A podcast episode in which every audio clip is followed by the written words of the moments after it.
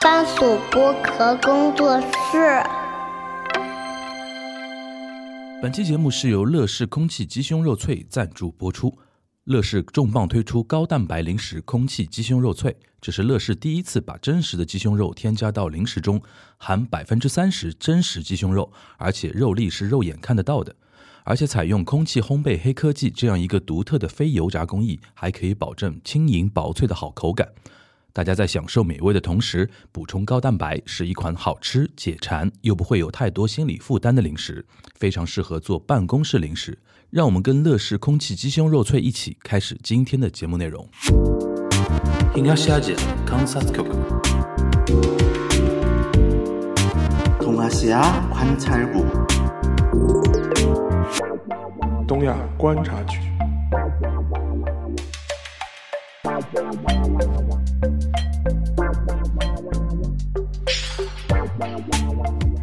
Hello，大家好，我是樊玉茹，大家好，山青。欢迎收听本周的东亚观察局啊，张老师，我们其实很很早之前啊，就是开启过那个时在东亚对吧？对聊吃的那个话题嘛，然后聊过碳水嘛，对吧？然后当时聊什么拉面啊，然后那种盖饭啊那种东西，对，对吧？然后还聊过咖啡嘛，嗯咖啡文化就是饮食的在在东亚的一些东西。其实有一个话题一直萦绕在我的那个心中啊，嗯其实它的一个源头啊，就是我们从小啊，我相信中国很多像我们这样年龄的听众啊，可能小一点的听众不一定听到这种说法了，就一直在比较说啊，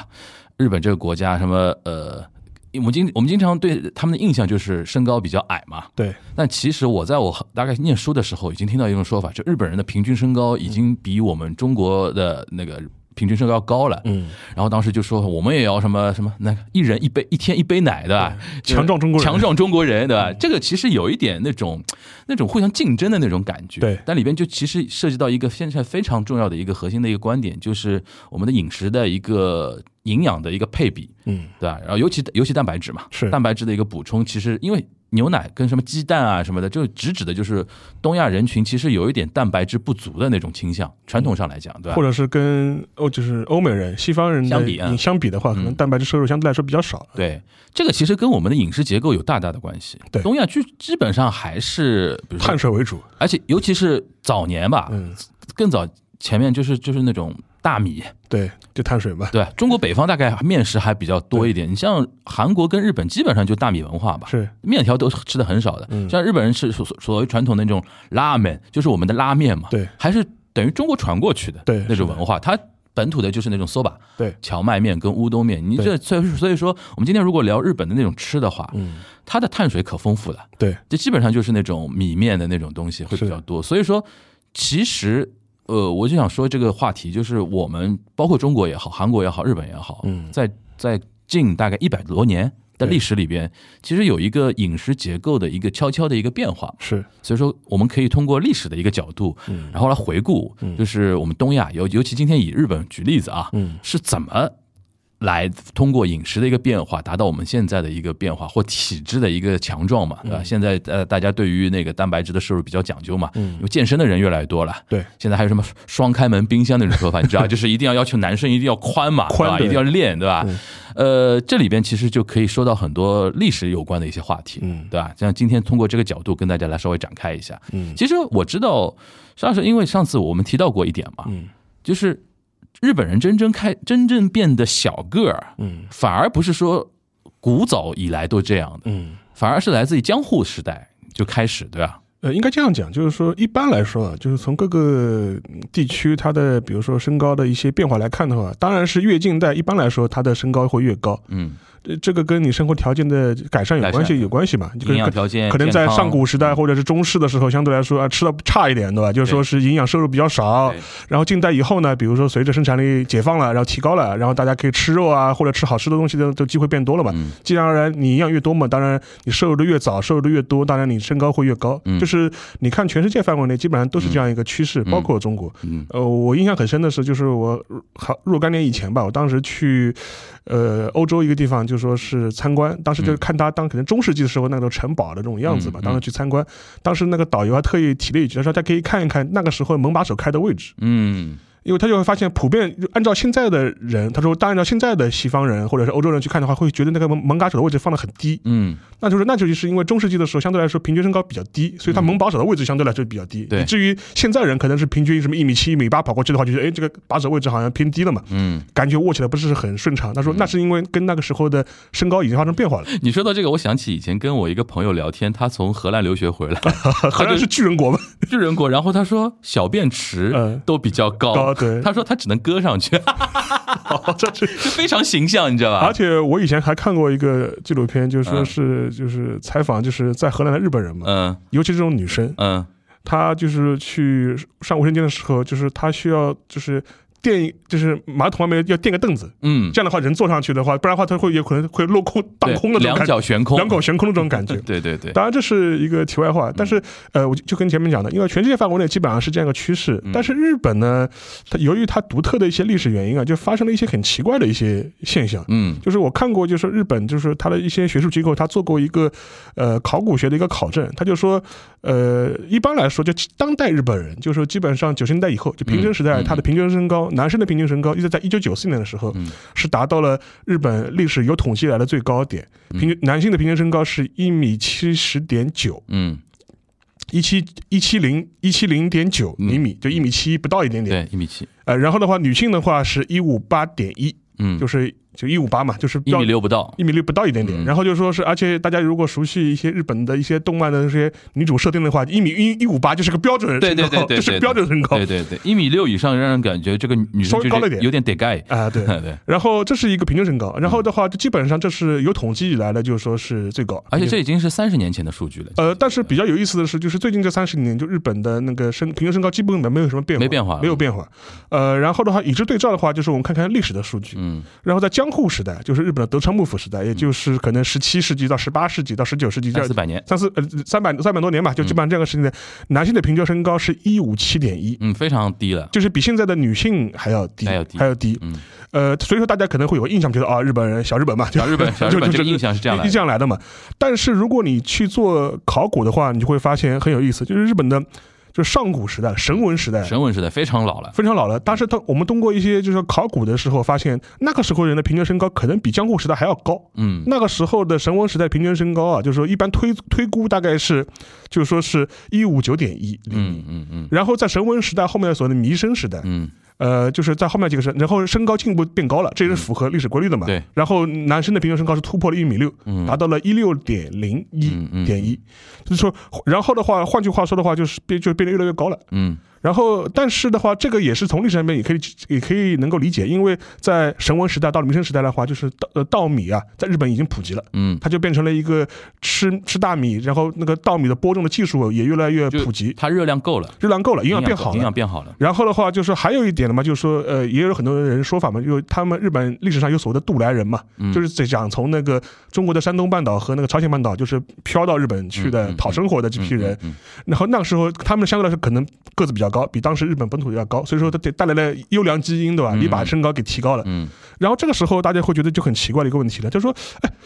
江户时代什么的身高反而比就是说上古时代还要低，嗯就是比那个什么公元就是公元三四百年的那个时候的时嗯那个时时代还要低。对，这是一个谜团，这这是一个反就是普遍历史进程的这样一个现象。对，呃，然后后来的话，就是很多的日本的学者在研究这个问题的时嗯候，他就会把德川时代人的平均身高变低啊，嗯反而不如自己的老祖宗，归咎于当时的饮食结构。嗯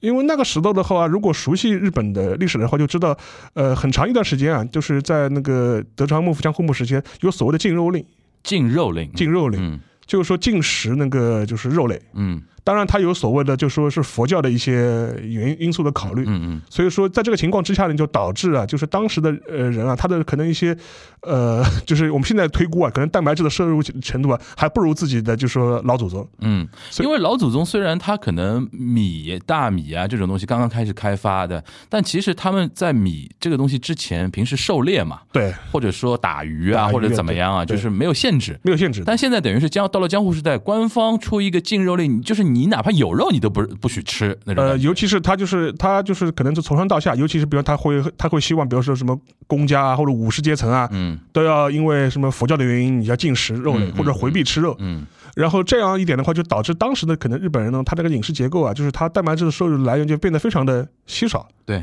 然后在这个情况之下呢，就是说导致会有可能会拖 拖累，就是当时的人的平均身高了。嗯，然后就会出现一个非常奇怪的一个倒置的现象，就是说是近代以后的平均身高反而下降了。对，然后这一点的话，就是说是在整个就是说，呃，十六世纪到十九世纪中叶吧，嗯这个时间点的话，就体现的就特别特别明显，以至于在考古上面能呈现，就是呈现出一个比较有意思的一个很独特的一个倒置的现象。对，那其实如果我们因为江户时代离我们现在其实没有那么遥远了，对，就两百年嘛，对。然后那个时候其实东亚三国的互相交流其实很频繁的。是那即便那个时候时时代，我们横向来看的话，嗯中韩应该的那个蛋白质的摄入比例是要要高于高那的个日本的吧？高的高的，就说是就说第一个是就比如说，因为中国传统上来说，它这就是如果吃肉的话，嗯就说基本上就是以猪肉为主嘛，猪肉为主，猪肉为主嘛。然后朝鲜半岛其实也是这样子。对，然后另外的话，就是在在中国也好，还是朝鲜半岛也好，就是从来没有过在当当时的这个近代或者是近世的日本就推行过这种禁从肉令从上到下的这种禁肉令。嗯这个没就没有推没有推动过，就是说，随着这一点的话，就是说是影视结构上面确实是呈现出了一个很好的对照组嘛。嗯因为如果你按同样的生产发展的这种水平啊或者标准来看的话，对照呃中国或者是朝鲜半岛的话，就体现的也特别明明显。包括现在就是说你在日本，就是我们现在知道日本也有所谓的什么这种啊吃你吃你吃日式烤肉啊这种这种方式嗯的话，你会发现日式烤肉的很多名词啊，全是来自于呃韩文啊韩韩文，韩文为什么呢？或者或者朝鲜语那为种，对啊，为什么呢？就是因为是朝鲜人教会你怎么样去烤肉吃、烧肉吃，嗯然后就是最早的就是说日本的现在这种呃这种烧肉的形式嗯啊，其实就是当时的半岛人带到日本呃带带到日本去的。嗯，所以说这一点的话，就是说是，呃，在饮食的一些名词上面就体现特别明显。对就是哪怕你去一些现在标，它标榜我是日式烧日式烧日烧式，烧肉，对但，它是很多这个词儿也都是朝鲜语来最的，明显 calorie 卡路比对， calorie 五花肉五嘛，花肉嘛。对的，五花肉有所以这 calorie 种这种东西的话，就是你能够从一些小的细节中看出来，为什么它会是这种外来语？那是因为它长期近代以前它它不吃这种东西，它嗯它没有这个相应的词语去对应它。对对对，这一点我是非常印象深刻的。就是日本啊，嗯，对于鱼的名字啊非常细，非常细啊，中指大指都是跟你放在对条丝米捋捋细的这个，而且同样一款同样一种鱼，对它生长的不同阶段可能名字都不一不一样。样，对呃，然后但是对牛这一块儿就非常弱，尤其是对于食用牛这一块儿，是它基本上所现在所谓的那种日式烤肉店啊什么的那种。它基本上就是完全用用那个韩式的那一套哦引、引进过来的，是而且它现在比如说很多的这种吃法，比如说有那有那种什么紫菜汤，对然后用那个蔬菜叶去包那个肉那种吃法，对对吧？甚至里边经常会点能点到那个韩式的那个怎么说腌菜，对，那个就咸泡菜菜、泡菜泡菜那对那那种东西，就有的人会惊讶，哎，这不是日式烤肉吗？其实是其实是韩国或者说那个朝鲜半岛那种对于那牛肉啊，或者说烤肉文化的一个影响来到他那边。对。然后的话，呃，且不说，且别先，呃我们先不说牛肉吧，嗯就是说像猪肉的话，其实近就近世以前，其实日本人吃猪肉的历史相对来说也是比较嗯短的。嗯然后的话，呃，然后牛肉的话，其实相对来说，在整个东亚，它也很长一段时间，它也不是被作为一个主要的一个肉食和蛋白质的一个来源。对，这个因因为为它是它是生产工具畜嘛牧它是生产工具嘛生产工具，你像我奶奶就坚决不吃牛肉，哦，因为她是农民出身农嘛，民出身呃对她她她觉得吃牛肉太太太有不牛好还了耕。地啊对吧？对对对对对对对，就这一点的话，我觉得就是一个传统，就是说包括现在，如果你我还认识一些，就是说是在菲律宾啊或者南洋的一些华人啊，就是华侨的这种后代，嗯，他们还坚持了很多就是不吃牛肉的这种习对惯。对对，他他就说他，我问他为什么你不吃牛肉，他说是宗教原因吗？他说也不是宗教原因，就是祖上们就我们就就是不吃牛肉的就是农业思维啊，就是农业思农业维。思维，因为牛是生产力，生产工具，嗯然后的话，在很长一段时间，中国在中国就比如说，如果农民就是就是无缘无故的去杀牛，嗯，呃，是可以治罪的，就说你是、嗯就是你是就是很忌讳的，在等于社会相对来说很忌讳的。对，所以说相对来说吃猪肉可能更就更普遍，而且对猪肉，而且猪呢它饲料比较杂嘛，你给它什么下脚料它都可以吃下去嘛。对对相对来说的话就是比较好养，也对符合一个农业社会的这样一个逻辑。对对对，然后就是整个东亚就是开始大量的吃牛肉，其实也是。呃，就是受西方人的影响，嗯，这里边西方影影响其实分，我觉得分两大块，嗯一个就是对于呃我们还是举日本的例子，对，一个就明治维新嘛，对因为江户时代后面就是开始明治维新了嘛，对，明治维新这里面就不得不提啊，日本有所谓洋食文化。是其实你今天提到那个牛肉、猪肉什么，我想到一个鸡肉的一个一个例子，是，就是日本不是有所谓唐扬嘛，卡拉阿给，卡拉阿给嗯唐扬鸡肉，对吧？对，然后我就想说，其实“唐”这个字啊对是，在代日语里边就是指代中国的嘛，对，只在中国。然后我一直在想说，为什么他把炸鸡块一定要叫？呃，他他其实他其实唐扬算一种料理方式嘛，方式对就是裹粉油炸嘛。。对然后现在你在日语里边，你说卡拉给，基本上就指代是炸鸡肉块对、炸鸡块，对吧？但是其实你是卡拉给还可以炸任何别的东西嘛。是但这这个先。呃这个按下不表，就油炸这个料理方式应该是从中国传过去的吧，呃，或者是在日本人的思维中，他认为它是一个外来的东西。外来的东西，所以就是所以包放了个糖，然后对啊羊，对吧然然后包括那个类似的嘛，天妇罗也是这样子的。对天天妇罗嗯罗，天妇罗也是这样子的。天妇罗其实它的词儿其实也是一个，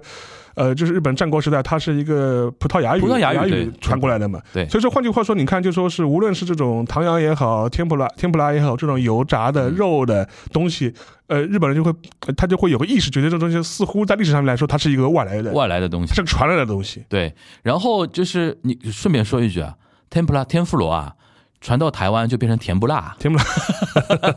但甜不辣在呃台湾已经变成另外一种食物了，有点跟那个天妇罗有点不太一样了啊对。然后你说到糖，我还想到一个，就是乌鱼子啊，嗯乌鱼子的那个干不是呃就是很呃就是很贵的嘛，是日语叫卡拉斯咪，卡拉斯米它如果写汉字叫唐沫，对因为它长得很像那个呃研磨的那个沫沫嘛，沫对然后就就又加一个糖，就是是日语里面有很多这种加糖的那种，这种跟吃有关的一个东西啊。对的。然后说说两句那个唐阳啊，就是我以前去那个，因为我以我有表弟啊，原来在日本留学的时候，他就在大分县留学，他就跟我说大分县的。就是唐阳鸡块卡拉给是县的特产，你知道吧就各种量的那种呃果粉啊，那种那种那种东西，就是鸡肉这个东西在就是说东亚，尤其在日本的，它的那种普及应该也是没有那么早吧？因为你像早期的话，那种进肉食的话，其实鸡肉也是一样的嘛，呃，它进食肉食的话，就是相对来蛋是需要的吧？呃，对，蛋是需要的，嗯但是但因为那时候的话，就除了就说是，呃，我们就是补充那个蛋白质来源的话，对当时的江户时代日本人来说呢，就要么就吃鱼，嗯，要么就吃豆腐的。。对，然后就说是，然后的话，还有一些当时就是在当时的江户的市场上面就出现了一些，就比如说那种。呃，偷偷卖肉食的这种小的这种摊贩，嗯呃，无论是卖天妇罗也好，还是嗯卖这种野味也好，嗯， 就是类似于这种山里面打的这种野，就是野味，就野鸡、野野 野鸡鹿啊野鹿鹿野鹿，对然后当时就说，以至于就说，因为他有个禁食令的这样一个文嗯化，或者是这样一个这样一个潜规则在嘛，所以导致了很多那个武士啊，就是他要去，呃，带这个就是要掩人耳目，偷偷去这种街头去吃这种。肉的东西，或者这种野味的这种东西，嗯当时以至于浮世绘里面都有描写过这些这种场面，就是比如说一个，呃，一个武士，然后偷偷的在一个什么街边的小摊在那边就要要去吃这种炸的这种野鸡啊，嗯或者野野味，然后还要用半只袖子把自己的脸给挡起来，要偷偷 的吃，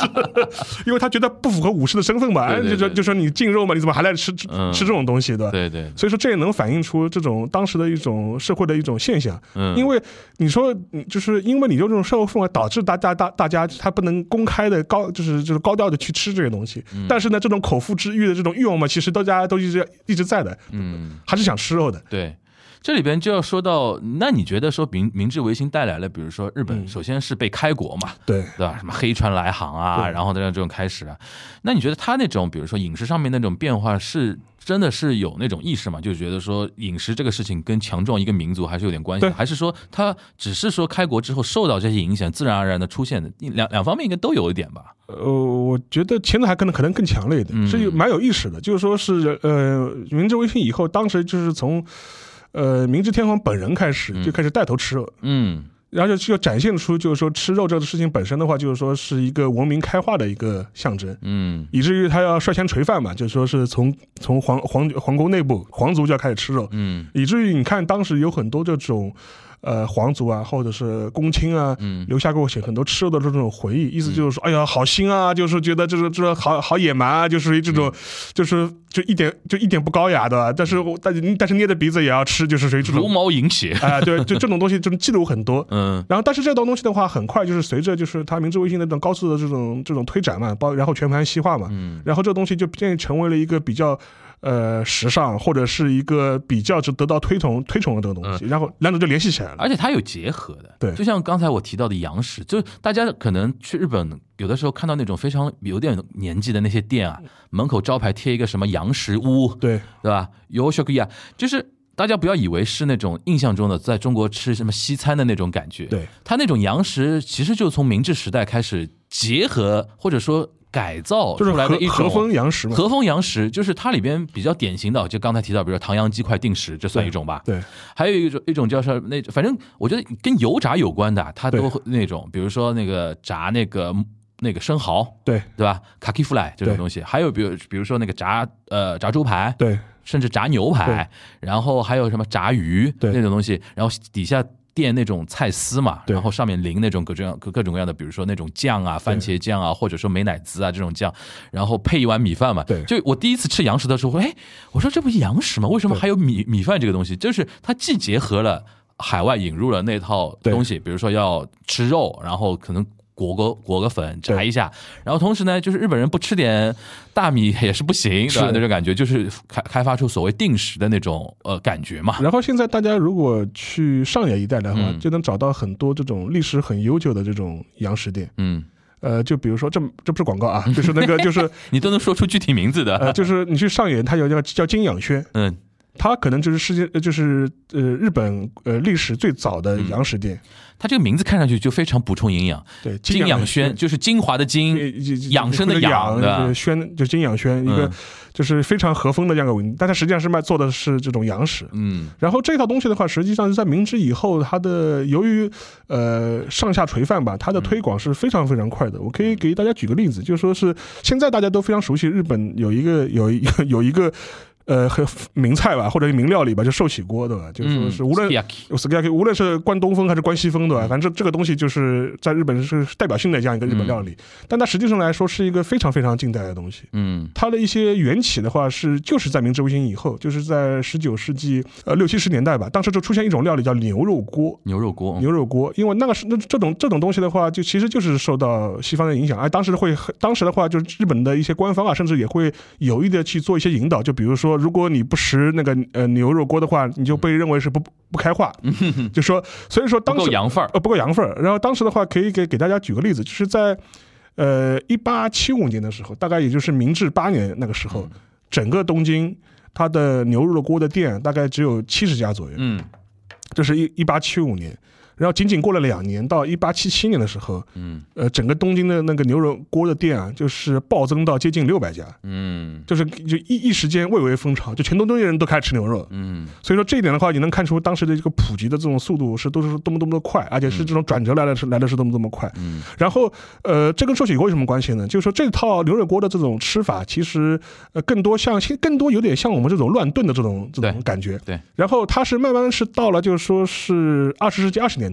然后那个就是关东大地震以后，嗯，差不多一百多年前，对，一百多年前，就是一一正好一百年前，正好一百一年，嗯九二三年，二三年，就是那个时候关东大地震之后，就是原有的很多从明治时代延续下来的这种牛肉锅的店，就是毁于这次大大地震。啊，然后在此之后呢，就说是大量的关西人就涌入到了关东，嗯然后他们也开始做起了这种牛肉的牛肉锅和牛肉料理的生意。嗯然后就把寿喜锅从关西带到了关东，嗯所以说如果然后的话，它的调味的风格就是也就是也就从那个原来的味增啊，就变成了酱油啊、砂糖啊这种东就西，越来越甜了，越来越甜了，因为它符合这种江户人的这种口味嘛。嗯所以说，呃，这一点来看的话，就是它寿喜锅这东西现在在日本成为一个代表性的料理的话，实际上也是二十世纪以后的事情。嗯然后那个也是从关西把它的一个寿喜锅的原型带到了关东来，然后就是东京人就开始吃了。嗯然后现在我们熟悉的这种啊，就是看到一锅啊，就是糖啊、酱油啊，然后满铺的满满的这种感觉的东这种寿喜锅的样貌啊，嗯。其实就是一百年左右的时候嗯形成的。对，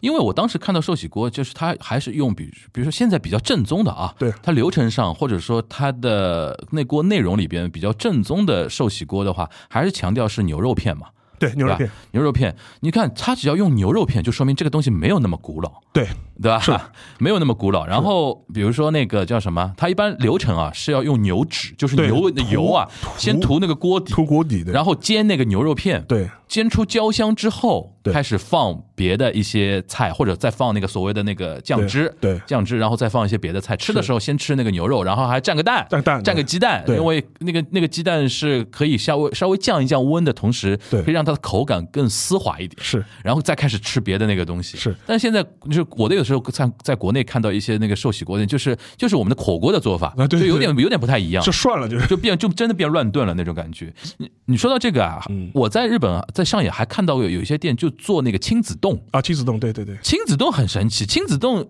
就是亲子冻，你就中国有有类似的这种菜我都没看到我过没。看到过，对，对，就好像日本人特特就是特别发明的，是这个算洋食吗？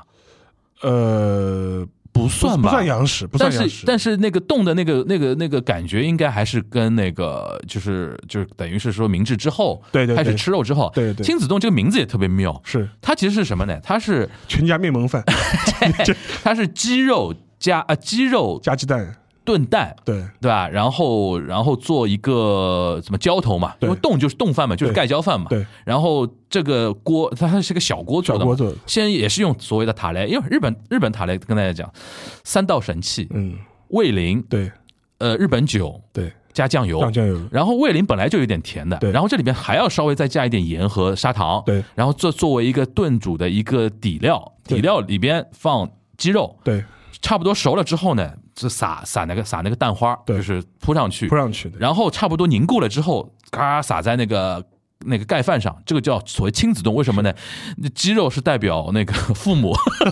亲亲嘛，对吧？然后鸡蛋代表孩子，就亲子冻。我当时想说，哇，这个名字也太妙了， 对对吧？然后亲子冻好吃的亲子冻也是非非常好吃而且非常悠久，在那种是名店里边，它可能有些店就是专门店，对就是做亲子冻做了一百多年那种是感觉，是的，那个也是我印象非常深的。然后就炸猪排，对就是洋食的那种几大代表，就非常印象非常深刻。对，对，那个沙老师，你在日本东京玩的话，除了上野之外，还有哪些店你是说觉得说非常流连忘返的？就是你前面讲吃那种肉方面的啊？你前面讲亲子冻，就是说。呃嗯以前的话，就是我跟就是本节目的老朋友，就肖文杰老师，嗯我们当时有的时候会同时出现在东京嘛，嗯然后会去相约去当时的驻地去吃一家啊，亲子冻的饭。嗯他那个店很有意思，就亲我们都知道驻地市场它是卖海鲜的嘛，嗯他那家店他就是专门卖亲子冻的，嗯哼，然后就非常另类。然后是一对夫妻开的，然后店面非常非常小，就是你大概也就四五个人的位置吧，就嗯是你错你错过也就错过了。嗯然后当时去的时候，这家这对夫妻就说是那个开了也开了几十年的时间，然后一直就守在驻地这样一块地方。嗯后来呃，就是一传十，十传百吧，就是就觉得味道非常非常好嗯吃，然后以至于有很多的中国游客会去打卡。啊然后这个老爷爷当时也非常有意思，就是为为此他都开始学中文了，知道吧。啊哈哈，然后以至于就是说他会，呃，我当我后来我最后一次去可能是一九年或者一九年初或者一八年底的时候，嗯当时去的时候，呃，我当时是是怎么呢？就是我如果我当时可能是飞羽田，嗯羽田坐呃坐那个羽田离市区很近嘛，对然后嗯那个坐坐电车的时候到驻地跳下来，然后对就跑去先拖先去还没先去吃一嘴啊哦先先去吃一嘴，然后再去酒店 check in，、就是 OK 呃，然后的话，当时他去的时候，当时他甚至在他自己的店的很很很小的门面上面还拉一个横幅，就、嗯他就意思说，呃，什么天下最好吃的 这个都是用中文写的吧，我靠拉在那里面。但是比较遗憾，就是后来一九年之后，因为我们都知道驻地市场搬迁了搬嘛，迁了，对搬到丰州去了嘛，然后所以说那个他们后来也就收摊了，就是就是、啊就是不就不做了，就是养养老了，就是就就退休了，就这么个状态。嗯但是味道还是非常非常好，嗯所以说你前面讲清楚的话，我第一个印象就反想出来就是驻地这一家。啊，那等于是现在如果听到我们这期节目要去找这家，还找不到了，还找不到了收摊儿了。呃，当然，这是驻地也有一家是专门做亲子冻，但它是更呃店面更大一点，嗯就是也呃也是在外市场，嗯，现在可能还在吧，就是嗯，然后说到洋食，我还想到一个，就是跟鸡肉稍微有点就鸡蛋的，就蛋包饭。蛋包饭，中国那个抖音上面不是也有一个蛋包饭呃仙人嘛？就是日本那个有一个老爷爷，就是做蛋包饭做的非常好，而且做的时候非常注意 performance。就是表演表演给你看看的吧看，然后最后哒哒哒，然后刀一划，那个蛋包啪就流下来，然后很多人在往上面浇那个 ta- 呃那个 sauce 嘛，啊、对，那那个也是非常这个是标准的和风洋食和，风洋食，对对，它里面还炒饭呢。对有的时候不是用那种白米饭，白米是饭还是要用那个那个番茄酱对炒对对对炒一个炒炒一炒个个饭，然后里边加那个绿豆，对啊，不是绿豆，那个豌豌豆豆，豌豆豌豆豌豆，然后胡萝卜丁，然后加鸡肉，对加点鸡肉碎嘛，对鸡鸡鸡肉丁，然后对先炒一个饭，然后在外面包一个蛋包，对，这个也是非常典型的那个所谓的和风洋食。喝肥羊吃，对。在日本，现在你要这种店，现在你觉得年轻人还会，就是怎么说呢？我自己觉得说，我还蛮喜欢这种店的。嗯然后现在，因为这两年日本开始所谓的怀旧风嘛，嗯，好像开始又开始就怀念，尤其比如说怀念那种料理本身之外，还怀念它后面那种文化，比如说对电招对，电招那种字体对就是非常昭和啊，对或者说甚至明治时期的那种大正时期那种对电招啊什么的，现在有很多那种呃，就是说做就是把自己的风格做成那个样子的那种店开出来，嗯对吧？然后里边再还有一道菜什么拿玻璃汤，那不里汤，嗯拿玻璃汤是一个意面，但是但是是意大利没有的没有一的种意意面面，对对， 对吧？它其实有点像炒面了，就是有点像炒面啊，，对，就大家可以理解为是炒面， 番就茄火腿炒面，番茄火，它里面肯定是得有什么洋葱、青椒呃椒那种东对西，对对然后也放点肉，它对可能是火腿肉，对可能是类似于像我们上海这边红肠一样的红肠那种那肉种对，也有可能会放点鸡肉，对那那种比如说肉片儿那种对东西，但是它总总体上是用番茄酱炒出来的一个意大利面条，而且前你前面讲到蛋包饭这个东西，嗯其实这个也是跟后呃后面的历史也有关嗯系。就是我们我们先讲明治以后，日本人开始大量吃肉了嘛，从从鸡肉、牛肉、猪肉开始吃的。嗯无论是从向向欧美人学、向中国人学、向朝鲜人学，对吧？嗯就开始吃肉了。嗯然后像蛋包饭这东西呢，其实某种程度来说是一个日本战后的一个诞生，就是流行的一种呃料理吧。嗯就是说我看我我之前就是以前看过一个谁的回忆录呢，就是日本那个著名的女演员高峰秀子，嗯，她在回忆录里面就讲了很多战后的时候日本的这种日常生活。嗯对，她当中有有一点我觉得印象很深，她就说印象就是就是说那个时候就是那个吃吃蛋包饭的问题，就是说是她大概的意思就是说，她说那时候为什么蛋包饭这种东西会流行呢？就是因为想不浪费剩饭。嗯嗯嗯嗯，这个就回到了我们之前啊，就是我们最有名的那个周星驰当时拍《食神》里面的一句名台词嘛，就是说，但是蛋炒饭要用隔夜饭炒才好吃的。对对对对对其，实道理是一样的，道理是一样的，道理是一样的，就但而且那个时候战后，其实鸡蛋这个东西的获取还相对方便一点了吧？嗯，像就是就是大量大量开始吃呃吃鸡蛋，其实也是从呃二二战以后，就二日战以后本就日本战败以后，就基本这上个等于是我们今天就等于如果捋历史的话，嗯第一个让日本人开始蛋蛋白质上升的关键叫明治维新。对但这个呢还比如说仅限于，比如说他连精英阶层都要先要推广，对大家不要再就是说过那种寡淡的生活生活了对对对 对一定要吃茹毛饮血的生活开始吧。对然后。真的，二下沉战呢又是一个非常重要的节点，因为 GHQ 啊，美军介入，然后然后美国文化的对一种介入，然后它整个影视结构开始往下沉了。是的，基层老百姓都开始享受到这种东西。然后你刚刚说到那个，就是说蛋包饭，这是一个嘛，还有很多那种罐头，美军那种罐头文化，还有那种比如说就是怎么说呢，就是美。日本人，呃，这里边我记得我们之前有聊到过一嗯次，这里边还甚至还有美国人的一种战略，要从精神层面或者说饮食结构层面改造它嗯嘛。你比如说，他小麦开始，呃，就面包开始吃的多面包起来，是开始多吃然后多对肉对吧，又开始来了，就是等于是第二个时重要的时间节点来到就二战嘛，对啊吧？对，因为呃就是当时那个就是二战战败之后了，就是他美国就是当时日本因为因为是整个国家都是因为战争都被毁掉了嘛，嗯所以他的很多补给都是靠美军美军直直接提供的，对，而且美军直接提供了，因为他当时为了战争嘛，他动员他生产力嘛，就是这种生产物资就非常非常多，然后他有大量的这种嗯就剩余的或者是这种多出来的这种面粉啊，嗯这种这种东西，那全部就丢给日本人了嘛，对反正反正我都已经我已经我已经生生产出来了，那反正我也带不走，那嗯不能就浪费不能浪费，反正就给你们日本人吃吧，嗯所以说日本人的话，就是一个嘛，就是开始吃开始吃面包，嗯面包这东西就开始出现了。就是还有一点的话，就是说是，呃，当时就是其实，在一九四零年一九四六年的时候，当时就开始在日本的学校里面推，就是开始推广所谓的这种校园的营养午餐， ，Q shock 它叫对几十几十哦啊，对，然后就是这里面的话，就会发现一些比较典型的一些呃风味就开始出现了，就比如说一个面包，嗯，一盒牛奶一盒牛奶啊，然后一个鸡蛋一，个鸡蛋，对然，后这这种这类似这种这种这种搭配就开始在日本的这种学校里面开始出现了。就营养午餐那种营养午餐学校营养午餐，呃，其实在此之在此之前的话，就整个一个学生啊或者学校的这种饮食结构都不是这样子的，而且也没有这种啊，就是国国家统一配给你的这种这种营养午餐，基本上定时就是自己带吧，呃自己带对自己带带饭盒嘛，自己带。然后的话，到了五十年代的时候，这一套就已经完在日本的学校里面就完全已经推广了。嗯，然后，然后战后的这一代小孩儿就从小就是喝的美国的牛美国人的牛奶，牛奶吃哎吃的美国国人的面粉、面包，嗯然后吃的吃的美国人的鸡蛋，都是开对始就成长起来了。对，所以以以至于就战后的整个一嗯就是另外一波啊、呃日本的这种影视结构的变化也开始发生了嘛，所以说才有九四年你说达到峰值嘛啊、，峰值对嘛，啊，一一米七零点一一，一一七不到一点一，七一不到一点一点点点，OK。那就是说，如果如果我们倒过来讲啊，如 GHQ 这种，比如说美国的这种文化啊什么的，嗯对于它牛肉的进一步推广也是很厉害的。，对我觉得牛排文化对或者直接吃那种就整块就整块的就那就种，就是还还是很厉害的。对，然后因为。美国人也是吃鸡肉的大国嘛，是不然也不会有肯德基这种这种品 对牌嘛。因为这里边有有个观点很有意思，因为大家一般对于日本的饮食的印象就觉得，哦，人家很健康、很清淡，对，对吧？我经常跟我朋友说，你不要误解不，要误解，不要误解，就是你看到的日本饮食文化，比如说你在抖音里边看到的，或者小红书上面刷到的一些东西，啊都是它怎么说呢？用来接待客人啊，对或者说一些店怎么说相对。高端一点的料理吧，你比如说你都看到怀石料理的话，那嗯对肯定是又清淡又寡淡，甚至说一点点东西，然后但是很多很多很多对菜嘛。但是，一般的庶民料理啊，就我自己在日本待这些年啊，就是真的有的时候还挺不健康的。嗯，你比如说，他日本人超爱吃炸鸡，普对通日本人这个就卡拉 OK 这个事情，炸鸡超爱的。对但其实你看，其实有的时候大家觉得好像日本马路上就是说大家还普遍身材还是偏瘦的嘛，嗯但其实他们那种真的，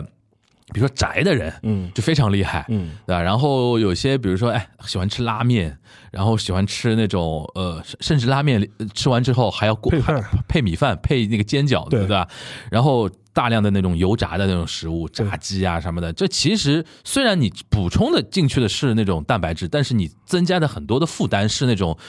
那就高油高糖的那种，就是说油糖混合物带给你的嘛，所以说对其实日本也是分得很清楚的，嗯对就可能中产以上，或者说稍微那个是、嗯呃怎么说呢，就是家庭呃条件允许的话，他会保持一个身材，或者说对他吃的东西相对讲究一点。对其实那种大家庭，我经常看到那种就是生嘛生很多，对对吧？然后呢，就是妈妈跑一次那种。呃，超市，而且跑那种叫什么超市？超市啊就是那种买起来都是嗯一公斤、两公公斤的的那这种种装的那种鸡块儿，然后对回去自己裹粉裹好之后这样炸，因为它可以解决一大家子吃问题。这种家庭那那种小小孩儿也好，那种家庭成员也好，你看他的样子呢，也是没有那么清瘦的，对也是偏那种高热量的东西会比较多的那种对。这种是我经常会给朋友说，日本人其实没有大家想象说如此的那种统一的那种对饮食的文化，它还是分分层的嘛。对，就同样是蛋白质摄取的话，还是要讲究一点方式方法，对不然那个太 一那种太过于那个了，对吧？而且它有一些的话，就是说，比如说我们现在一些有一些很很熟悉的一些日式的这种料理的风格，其实上面它是有很强的这种阶层或烙印的。嗯就比如说拉面的，嗯，拉面这种东西，有的时候会说这种什么二什么二郎系的这种拉面，嗯横滨加系这种拉对面，对，哦，其就非常咸对吧？嗯然后就说，我这为为什么这么咸？因为当时最早的时候就是给产业工人吃的呀，就那是个工造地房造房子的，工地的工人吃的 对对对呀，就是他大量流汗，他需要补充这种快速补充能够自己的什么就是能量，而且要吃得饱，还要还要还要不贵。对，所以说这种东西的话，就成为它一种特色了嘛。嗯现在你会觉得它是一种什么？它的这种拉面的这种标准或者这种特色，但实际上面最早的话都是有它的一些阶级属性或它一些这种阶级这种这种标志的。嗯然后的话就是，但是对日本人来说，它有一点就是说，呃，它二战之后，它的整个一个饮食的这种方式方法，其实也就跟前面提到，它有了一些很大的一些变化。就是说是第一点的话，就是说比如说它一日它一日三餐的话，就是说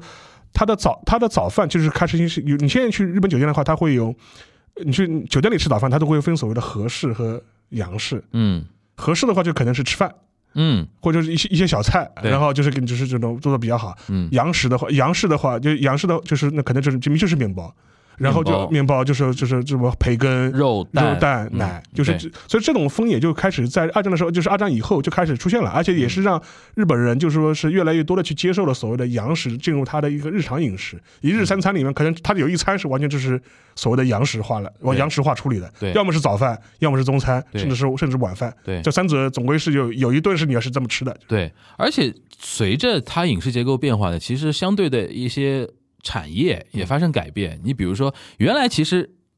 大家其实现在很知道什么是和牛，对这和牛这个东西，完全就是因为日本人开始吃牛肉，或者喜欢开始吃牛肉之后，才会相应的对于牛肉的一个生讲产，究他开始讲究了，对对吧？呃，你比如说什么神户的，对，然后现在其实基本上日本很多县农农业县的话，它都有自己非常高品质的牛肉的所谓的那个 brand 嘛，就是包松括板，呃，对，包括九州嘛，什么对黑黑什么黑牦牛啊，就是黑毛和牛黑毛和牛啊，就是。对，然后除此之外，除了牛肉之外，大家可能相对来说比较熟悉啊。其实其实鸡肉、猪肉其实也是的，日本人平常讲究叫地鸡，你知道地鸡的几多利。几多里的呃，几多利非常有意思，就是那怎么说呢，就是有点像我们走地鸡，啊，我们对叫走地鸡嘛走地鸡，它也因为不是那种工业型的那种饲养，而是对说也是放养，山上走一走的那种的对。而且这种也是非常讲究的，比如说每个县它都会有强调说这是我们县自己的地鸡，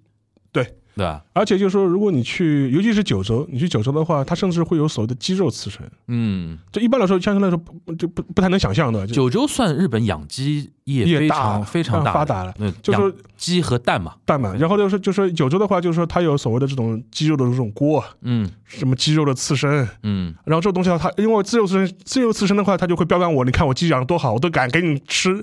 那个鸡肉刺身了，那说明这我的鸡养得特别特别好嗯特，别干净特。别干净嗯。所以这也是它的一种开始重新标榜的一种饮食文化的这种改变吧。对你说到它锅，就是九州有两个锅我印象特别深，一个就是牛肠锅，嗯，还有一个就是什么水，它叫水炊啊，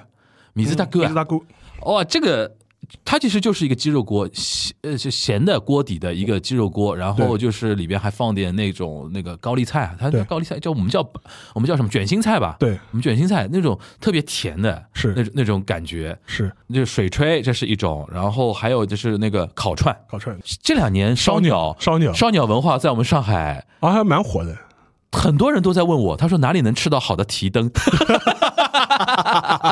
哎，沙老师，你跟大家介绍一下，这提灯到底是啥？你说吧，你说吧，你说。提灯其实算什么？就是就鸡蛋的前身讲嘛吧，。对对鸡蛋的前身嘛，就是没有孵化成蛋的那蛋种，的提前从母鸡身体里面取出来。对然后因为它的，因为它一般是两个嘛，一般是两个，然后它中间有一点点像内脏一样的部分，然后把它连着的嘛。对整体取出来之后，用串串起来，拿起来的时候特别像灯笼。对，灯笼这个东西日语里面就叫 c h o c h i n 就提提灯灯，所以说用这个意象来形容这种串。对对吧？然后烤为什么叫烧鸟？很多人不理解啊。yakitori 在日语里边啊，有的时候鸟啊，tori 啊，就在吃的时候就带带只带鸡带肉啊只了。鸡肉了，对，所以说烧鸟其实就是烤鸡肉。对，烤鸡肉串儿，对然后日本人在这个上面，呃，就是想出很多花样嘛。是，你比如说比较 比较典型的，就是所谓的京葱鸡肉串对，对对吧？然后各鸡的各种内脏，各种部位什么鸡肝、鸡心、鸡胗，对吧？对然后鸡皮，甚至有我很喜欢吃鸡屁股一，个啊，好吃的那个处理的比较好的鸡屁股串非常非常好吃，吃对啊这这个是在上海你要好好找一找的，是的有一些店那个做的还不错的，是吧？然后烤串基本上就是跟就九州也很强，是就是因为它盛产对，鸡肉多，农农业大省嘛。农业大省就是非常多，然后鸡肉啊、蛋品啊那种东西非常多，就是烤串的文化。而且相对来说的话，大家呃日本嘛是比较熟悉嘛，两个什么产肉区嘛，一个一个九州，一个北海道。北海道，它北海道的问题是什么？它这种产嗯牛肉可以的，或者是产一些什么猪啊是可以。你让它养走地鸡嘛，太冷了的。嗯 对，太冷，然后它太漫山遍野，是很难控制。是的。九州毕竟还是一个相对小一点的，啊然后它整个气气温呢也相对来说比较温暖，然后吃起来就是说是各种物产都比较丰富，然后以鸡为就是特别为代表，嗯而且我最近还看了一个数据啊，就非常有意思，就是说你这个呃可以看一下，就是日就是就是日本人一年要吃多少肉？嗯，我看过一个呃最最近的一个比较近的一个权威呃比比较就是比较数据比较全的一个统计，是二六二零一六年的一个数据，大家可以参考一下。虽然也虽然也是过已经过去几年了，就是日本人人均啊一年吃的肉是三十一点六公斤，就三十二公斤不到一点。嗯，然后就是我们可以猜一下，就是说是。无非无非就是说，它这里的肉是主要是指的那那个鸡肉、牛肉、羊肉，呃，就是猪呃鸡肉、猪肉、羊肉、牛肉，嗯就是鱼肉我们不去就另算它，啊，啊鱼肉还不在里呃，面里面不在里面。哦，它纯嗯粹就是肉类，肉类那就是就是就是就是鱼鱼鱼不算。嗯然后的话，三十二公斤不到一点，三十一点六公嗯斤。然后其中的话，大家可以猜一下，那哪种肉最多，吃的最多？我觉得还是鸡肉。呃，你这个呢，就是 说是对对也不对，呃，怎么说？怎么说呢？就是说是，如果从二零一六年那个统计来看的话，确实是鸡肉是最多的。嗯就鸡肉的那个消耗量，人均的话是，呃十三公斤不到一点，嗯十三公斤不到一点。然后猪肉的话就稍微低一点，猪肉大概十二公斤左右。嗯嗯然后剩下的话，大概剩下的话就肯定是牛牛肉，牛肉的话大概是六到八公斤，嗯，因为在日本的确牛肉相对贵，。然后的话，鸡肉是真的很便宜呃。然后就是相对来说贵啊，但是呢，就是大家其实有一个为什么说既对也不对呢？就是如果你从历史数据上来看的话，就说二零一二年以前猪肉是最多的，嗯是二零一二年以后，就是猪肉和那个鸡肉的位置发生了逆转，嗯然后，鸡肉开始超过猪肉，成为日本人吃的最多的一种肉了。可能还是因为鸡肉相对更健康一点吧。哎，没错，没错，对吧？是它这个原因脂肪含量没那么高，就日本人开始讲究这一套了。对的，所以说呃，一个嘛是相对来说，相对于牛肉来说，就是看它更更便宜，而且它的那个鸡肉的话，它的被认为就是它的脂脂肪含量更对含量更低，对对对所以相对来说会更健康。对，然后也是跟这些年，就是我们前面提到的，就是说日本人就是他这方面就开始比较讲究这个东西这个东西了。嗯然后的话，就是说二零一二年就变成了一个分水岭。嗯，就开始哎，鸡肉一下子开始变多了，而且还有一点就是说是，你现在去日本的便利店里面，就是会发现，就是说它有很多以鸡肉为主要食材的这种呃产品变得越来越多，嗯就比如说像什么色拉的鸡肉啊这种东西就变得非常多，而且很受女性的欢迎。对，而且这个也传到我们这边了。呃，对，就是很多很多女性她会觉得她中午吃个饭，她可能以前是买个饭团，她现在就可能买一盆鸡肉的什么色拉回去吃。好像这个就是日本人发明的一个一个说法，萨拉达 chicken。对，没错。萨拉达 chicken chicken 这个单词就是日本人那个，你听上去都是呃其实这就两个英文嘛，对萨色拉拉 chicken， chicken，但是日本人把它连起来就萨拉达 chicken，就是对你可以理解为就是那种就是温水煮的 嘛，温水煮的，然后就是它不用油，不用油对然后非油炸，对，对，它这次叫色拉啊鸡肉，哎，色拉鸡肉，色拉鸡，大家以可以这么理解，这色色拉鸡肉，这这套我们现在国内的那个一些有些厂厂家也也在引入嘛，然后它这套东西的话，就反而成为了一种非常受欢迎的一种。就是便利店或超市门类的一种食物了，因为对我们知道日本便利店就是很方便嘛，它尤其是它很多这种食材很多，类型很多。它以前的话可能买买个盒饭或者是怎么样，买个便当吃，它现在可能就就我就买一份那个色拉鸡肉去吃就，色拉鸡肉，然后可能配一个什么蔬菜汁，对一些一女生可能就觉得说我中午一一顿餐饭就就 O- OK 了 OK 了，然还后没有那种热量负担还，没有热量负担，对然后觉得它全身像，而且它又能够，它既保证了什么膳食纤维，又保证了什么蛋白质，我 都有了。然后嗯我这我看了一个统计，也是蛮吓人的，就是嗯 Sala Chicken 就说是在二零一七年的时候，就嗯它全日本的那个这个这个产值嗯价就市场价值吧，大概大概是两百六十九亿日元，嗯然后到了二二年，也就是去年，嗯已经达到了三百一十一亿日元。哦，然后感觉这个热度还在持续的增长。这也是因为大量的就是女性，我女性健康讲究健康的人群开始拥抱鸡肉或者是萨拉切克这这这一类的食品吧，嗯，所以一下子就把这个鸡肉的使用量给推给推高那了。照理说就是一六年那个数据，如果放到现在再做一次的话，我估计鸡肉的占比可能会更高，更高更高，对啊，然后是的挤压掉的应该是猪肉，。对，挤压掉就是猪 肉对，然后它会是因为这一点呢，就是看你怎么看了。就是很多人会觉得猪肉在各种肉里呢，相对来说，他认为就是说，呃，健康或者营养程度相对来说更更低一点。嗯，它既不如牛肉这么 就是精壮的，但对牛肉贵嘛，就是牛肉贵。贵，牛肉贵，然后，然后嘛，它脂肪含量肯定要要比鸡肉高。对，然后，所以说从这个角度来说的话，就是从健康啊，或者这样一个现在的饮饮食习惯的话，会把它挤到后面去了。对，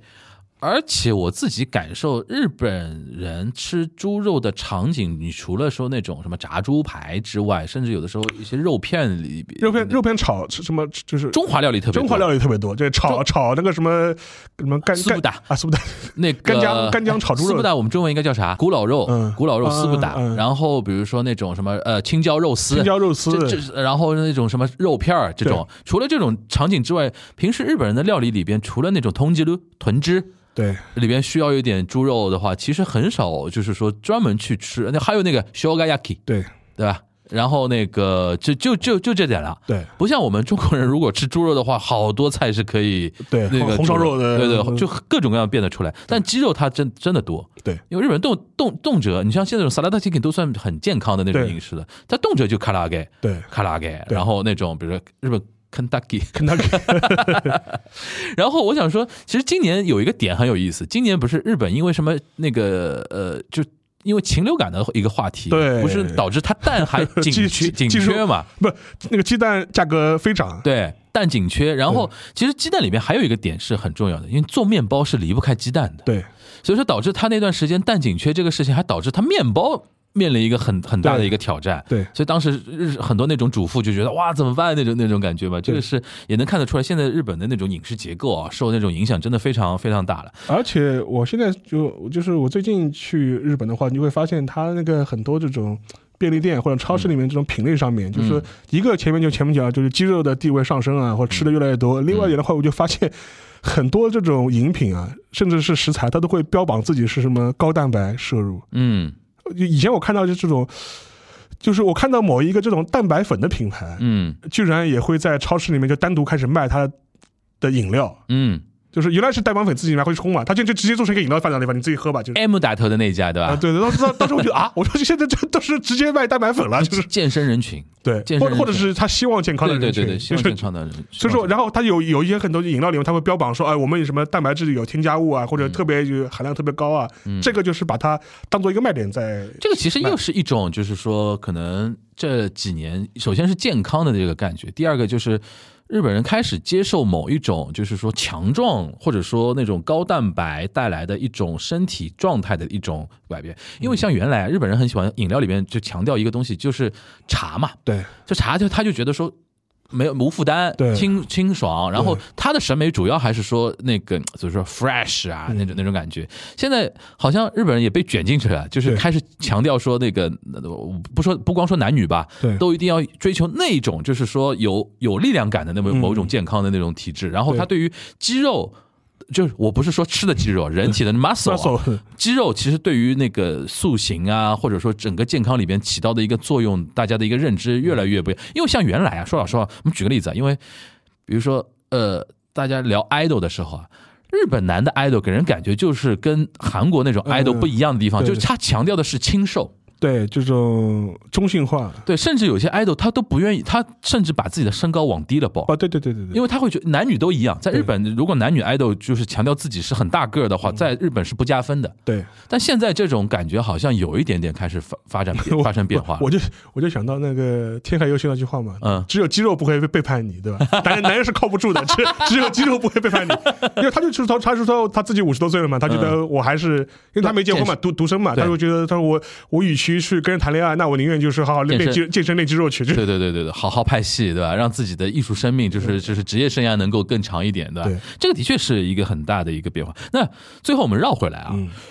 那你觉得说，因为这个这个就是说东亚国家之间啊，就是身体的那种比拼 啊，身材那种比拼、啊，这是一个很围绕的一个一个话题嘛，对吧？你像我个人感觉，因为我们做东亚观察局那么多时间啊，嗯，我觉得韩国人对于那个吃肉这一块真的是大概是最厉害的吧，牛肉也好，至肉也少好，至少就是直观印象上是这样。对吧？当然中国人也不差了，中国人也很很能吃肉嘛，对对吧？哎，其实说到这个点啊，日本人吃羊肉少，啊对，相对来说少。日本人吃羊肉真的少，是因为我觉得还是跟他的不产羊肉是对所以说你去看很多日本羊肉嘛，他就管管着日这种羊肉店叫成吉思 汗 Chingis Khan。成吉思汗就是哎，在日本人他吃羊肉啊，是有一种猎奇心态的。对的对的，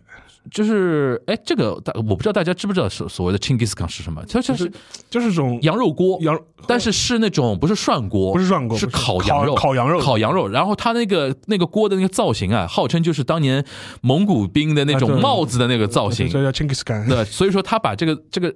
他直接把这个料理模式就叫成吉思汗嗯 （Genghis Khan），然后在日本这边是那种专门店也不多，但是是属于那种喜欢的人很喜欢，哎呀，你去看《孤独美食家》里面，五郎吃过好几次成 吉思汗，就是喜欢的人是会很吃这一口的。是的但有的人还是受不了羊肉的一些味道啊味道什么的对。所以说你刚才说的那个统计里边，我估计羊肉是最最低的。啊，对相对，相对相对对对是最相对是最最低的的。。那但鱼不用说了，就在日本鱼的话是哈他们消费是非常主要门类嗯非对非常夸张的。那我们说说回来啊，就是说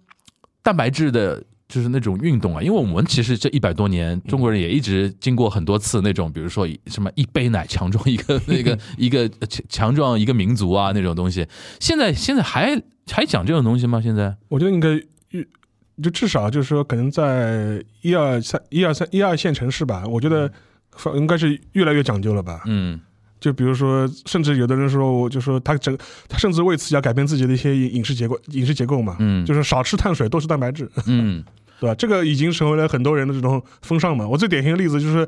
我之前在边角聊里面跟博乔老师聊的时候也是嘛，嗯博乔老师拍着胸脯说，我电饭煲都已经不用了，我这一年开始戒碳水，就是说，但他我但他自己会，嗯，就是嗯做各种各样的什么煎牛排啊，嗯什么烤个羊腿啊，对对对什么做个汽锅鸡啊，对。这个他会花心思做，但他就是他，我就可能就是碳水吃吃的很少了，米饭也吃的很少了，尤其这两三年，我觉得肉蛋奶的一个重视程度，对在在我自己的体感，连我爸妈都开始啊是吧啊你知道我们我们家附近有一个牛牛奶棚，嗯就是那种呃那个个体户自己、啊对对对自己经营的嘛，他深深的被我们附近的居民。嗯买到他自己都能买房了，你知道吗？ 因为大家对于牛，因为现牛奶不是现在也很卷嘛，对各种各样的牛各奶种各啊，样的对牛的。奶对对然后，然后就是说各种各样的肉啊，我身边的健身的人真的对啊是越越来越多对。然后我刚才其实提到 salad chicken 也好啊，对现在不是还有那种鸡肉丸，你知道吧？就是啊对那个便利店有有那种鸡肉丸，然后各种各样的那种呃，就是跟因为鸡肉的确是一种，嗯，相对于猪肉来讲，又摄入了蛋白质，然后又相对健康一点，嗯因为牛肉的东西毕竟相对还贵一点嘛，对所以鸡肉的确是现在大家比较重视的嘛。这两年看，但是我们现在还有一点跟日本不太一样，日本人好像更喜欢原味的 salad chicken，对我们这边还要强调一个什么奥尔良口味啊，啊对对对烟熏口味啊，熏口味就对好像我们还是停留在就是说不能是太寡淡，对对还是至少要有点味道的那个那个对吧？但是我估计这种这个市场肯定也会越来越是也也也会越来越大的。是的，聊到这里，我们会发现一个点，就是东亚地区的那种都市人群啊，我们虽然相较于那种比如说明治时代啊，更不要提那种什么江户时代了对啊。明治时代，明治时代对应我们嘛，就无外乎就是民国刚刚开始的那种，嗯就一百多年前的话，其实我们的蛋白质的总体的摄取量已经高了很多了。对就是我们的那个饮食里边啊是，但离那个充分摄取这个目标呢，是还是有一定的差距的。嗯，而且我们其实可以发觉一点，毕竟是东亚的胃啊，嗯你要在正餐里边，在我们现在的这基础 上，再进一步提高蛋白质的比例啊，把碳水全部去掉，这其实这个空间很有限。你是是虽然你说刚才说博乔什么已经不吃什么碳水啊，他是他是少数，他是他是一是少数，但是我觉得我不建议大家完全就是说戒掉啊嗯碳水那的碳水，因为碳水还是有很多快乐的，碳水也是有很多快乐，而且其实营养我们强强调的是营营养要要均衡嘛。对，其实看得出来，我们可以在正餐里边提升蛋白质的比例的空间已经很有限了。是那其实呢，在这种情况下呢，零食我觉得或许可以成为今后帮助我们摄取更多蛋白质的一个有效途径了。那在日常生活中呢，我们怎么去判断一个零食是不是高蛋白这个事情呢？其实最简单的方法，其实给大家跟大家分享一下，就是我们看那个配料表里边，就每百克产品中蛋白质含量如果超过十二克。那就可以说这是一个高蛋白零食了。嗯，那对于乐事空气鸡胸肉脆来说呢，其实是符合要求的。所以说呢，如果大家平时想吃一些高蛋白零食的话呢，嗯这是一个非常不错的一个选择。嗯，这个产品我自己吃吃下来的一个实际的一个感觉啊，我觉得有一个场景啊，嗯，有一个场景是非常让我觉得说。对我这样的人来说非常实际的，就比如说我有的时候不是因为那种社交需求嘛，去跟大家一起去喝个酒啊。现在上海这边不是，尤其天热了之后，那种小酒馆、酒吧，哎，包括最近他不是那个什么外滩精酿节嘛，对，就是类似于大家对对于精酿啤酒啊，或者对于那种呃哪怕红酒也好，whisky 也好，像你比较喜欢喝 whisky 啊什么的，就是我觉得不光在酒吧里喝，或者说在家里喝，一般来讲这种情况下的话，会配一点所谓的小食嘛。下酒菜，下酒菜也好，小食也好，我一般去那种酒吧都会看到那种酒吧，基本上还是什么炸薯条、嗯，炸鸡块儿那种东西嘛。这样的东西，说老实话，对于我这样的人来讲，我很纠结。为什么呢？你已经喝酒了，已经在喝酒 了，已经在喝酒。说老实话，已经有一点点所谓的那种负罪感了。是 嗯如果你再吃这种什么糖油混合、高高油啊、高糖的那种东西，就觉得说之前的什么撸铁白撸了，对对吧？那种感觉，说我是不是太太过于那个？但如果我想说，如果有这个时候有类似于像那个乐事的这个空气鸡胸肉脆嗯放在那边的话，我吃的时候心理负担可以小小一点，可以小一点。这这里边只绝绝不说毫无负担啊对，就是它它也不是说没有热量的啊，你吃多了也也是有热 量的，也是有热量的，但是至少是非油炸，是吧然后而且是看得到的一个肉粒的话，我觉得还是会相对让我这样的人心里好过一点啊。是那沙老师平时在家里喝嗯 whisky 啊也好，喝那种清酒也好，基本上也也是应该也是会配一点东西吧？呃，其实这个场景呢，我觉得更多是这种在外面社交的这种场景，嗯可能更多一点。尤其是在外面，就是说，或者是家里面三五好友来做客的时候，可就是干喝酒，总觉得好像差点东西的。嗯你只要你要准备点准备一点这种下酒菜。嗯但下酒菜嘛，就是一种的话，就是说是就是直接就就前面前面讲的啊，嗯什么炸个什么东西吃啊。相对来说的话，我觉得呃，就是确实是心理负担 压力比较大，尤其是如果你喝的还是啤酒的话，那嗯就可能下心理相对负负担就更大了，就是因为相对来说，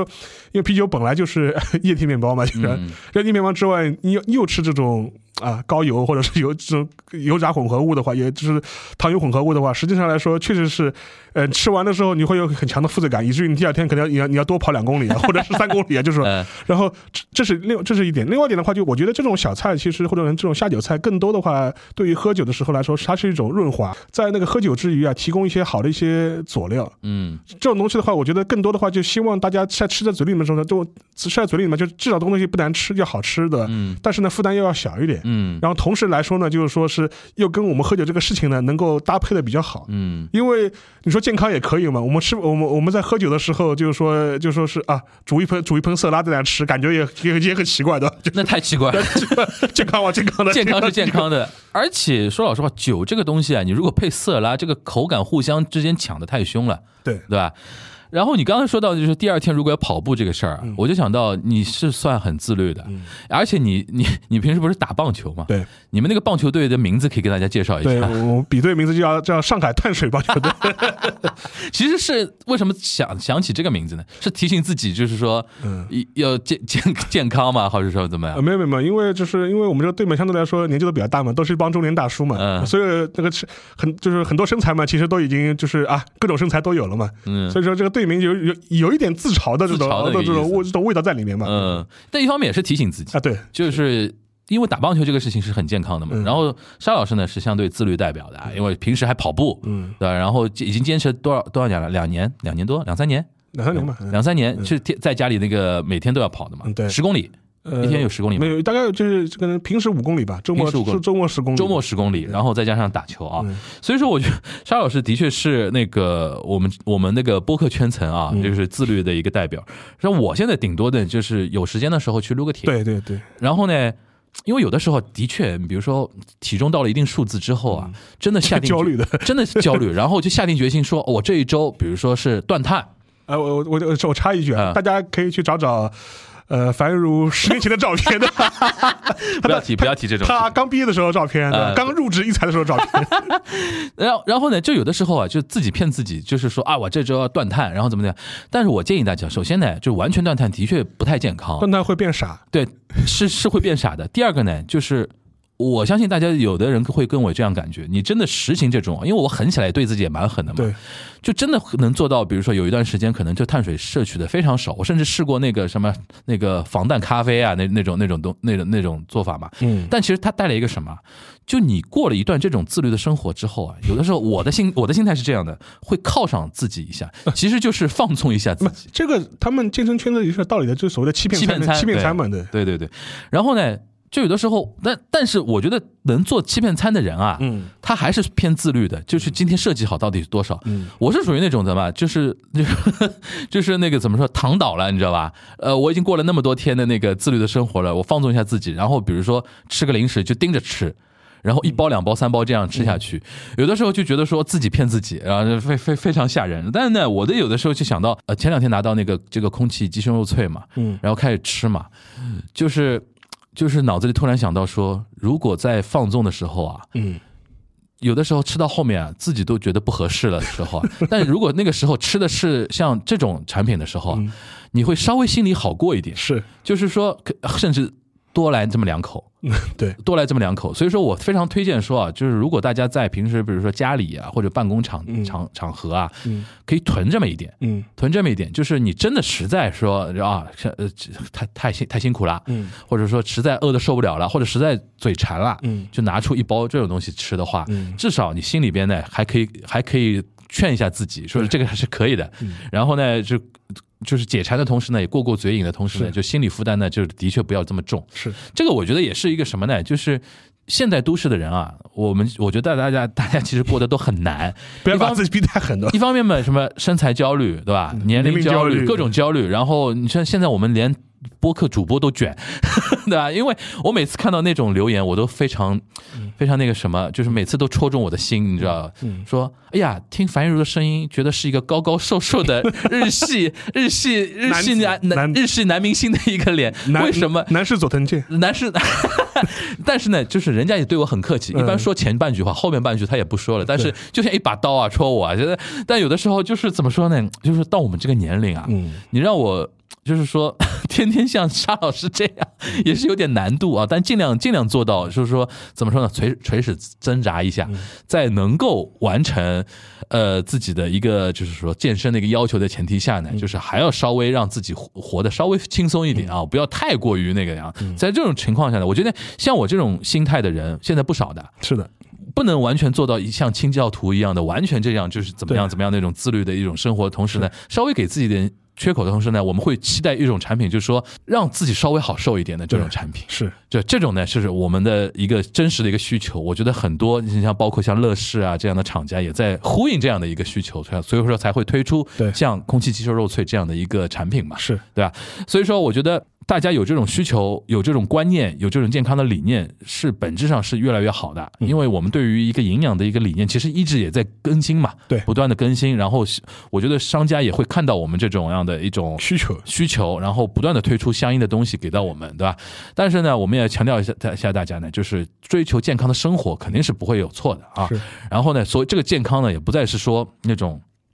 清汤寡水的那种健康，啥啥都啥都不吃嗯对，而是要营养均衡、健康，然后同时呢，也要追求一个非常正确的一个生活态度嘛，对对吧？该该怎么样的时候还是要怎么样，对吧？该 忍住的时候要忍住，对该放纵的时候也是要可以放纵一下哈、这也是我们需要我们这个节目啊传递给大家的一个这一个一样这样的一个理念啊。好，那我今天我们是时隔很久啊，就开又聊了一期吃吃的这个话题，我相信很多人呢，就是说我们今天说的很多一些点啊，一些甚甚至一些名店的一些点啊，到大家都已经记住了啊。但是还是希望说大家能够跟我们一起啊，就是自我们互互勉 互勉，让那个让那个我们自己的那个身身体的状况啊，然后生活的一个状态也变得越来越好吧。希望说大家能够，因为我们三周年刚过嘛，是然后也是希望说我们能陪陪大家走更久啊。然后也因为我们我那天还观察了一下，我们其实那个听友群体里边还是偏年轻的人很多的，呃是对吧、然后大家其实还蛮听，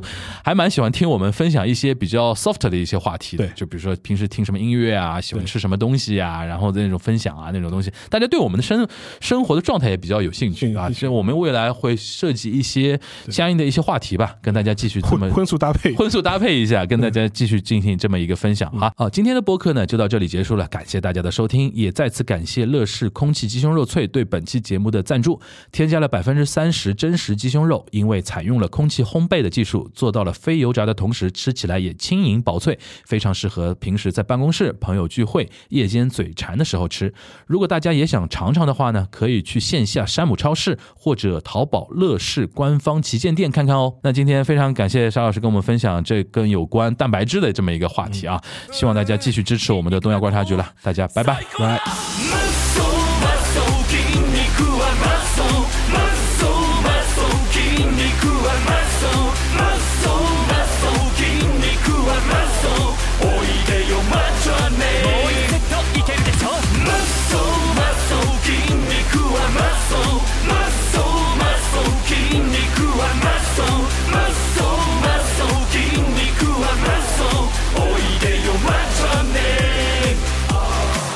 OK マッソここまでついてこられたなら大したものだしかし本当の筋肉の世界はここから